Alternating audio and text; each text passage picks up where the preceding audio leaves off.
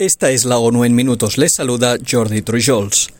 El secretario general de las Naciones Unidas inició este miércoles una visita de dos días a Irak, donde destacó el compromiso de la organización en la consolidación de las instituciones democráticas, el desarrollo sostenible y los derechos humanos de todos los iraquíes. En conferencia de prensa conjunta con el primer ministro iraquí, Mohamed al-Sudani, Antonio Guterres afirmó que los retos a los que se enfrenta el país árabe no surgieron de la noche a la mañana y que son el resultado de décadas de opresión, guerra, terrorismo, sectarismo e injerencia extranjera. Aunque reconoció que nadie puede esperar la resolución inmediata de estos desafíos, indicó que hay una oportunidad real de lograr avances y mostró su satisfacción por la reciente formación de un nuevo gobierno que cuenta con un ambicioso programa de reformas y con visión de futuro. El secretario general aplaudió el compromiso de Al-Sudani de encarar los retos más urgentes que vive el país, como la lucha contra la corrupción, la mejora de los servicios públicos y la diversificación de la economía para reducir el desempleo y crear oportunidades, especialmente entre los más jóvenes. Guterres indicó que todos estos cambios requieren una reforma estructural, instituciones más fuertes, una mayor rendición de cuentas y una mejor gobernanza a todos los niveles, un conjunto de situaciones en las que las Naciones Unidas están dispuestas a apoyar al gobierno de Irak.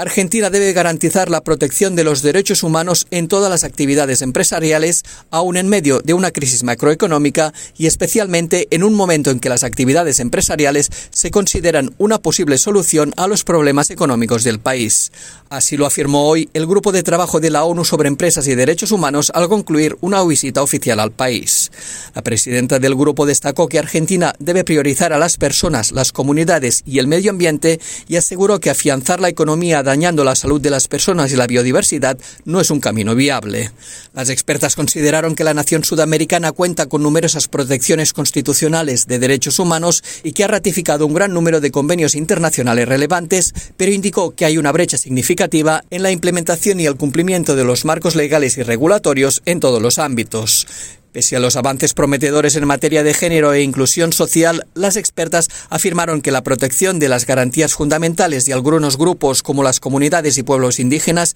sigue estando rezagada y que las desigualdades aumentaron por la sobreexplotación de los recursos naturales. El informe final de la visita se presentará ante el Consejo de Derechos Humanos de las Naciones Unidas este mes de junio. Un nuevo informe conjunto de la Organización Internacional del Trabajo y UNICEF revela que sigue aumentando el número de niños que no tienen acceso a servicios de protección social, una circunstancia que los deja expuestos a situaciones de riesgo como la pobreza, el hambre y la discriminación.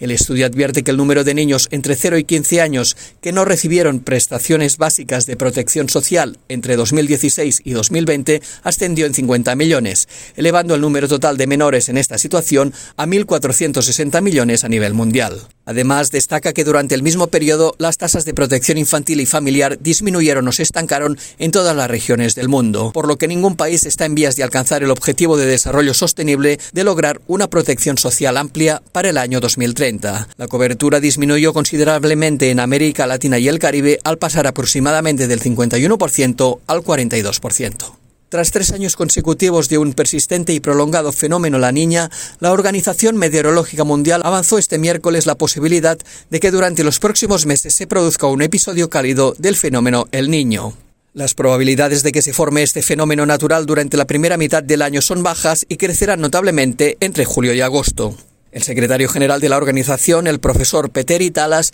destacó que el enfriamiento provocado por el largo episodio de la niña contuvo temporalmente el aumento de las temperaturas mundiales, a pesar de que el periodo de los últimos ocho años fue el más cálido jamás registrado. Ante la probable llegada del fenómeno El Niño, Talas apuntó la posibilidad de que se produzca otro repunte de las temperaturas mundiales. Pese a que la combinación del Niño y el cambio climático provocaron que 2016 fuera el año más cálido jamás registrado, hay un 93% de de probabilidades de que al menos un año hasta 2026 supere este registro. Y hasta aquí las noticias más destacadas de las Naciones Unidas.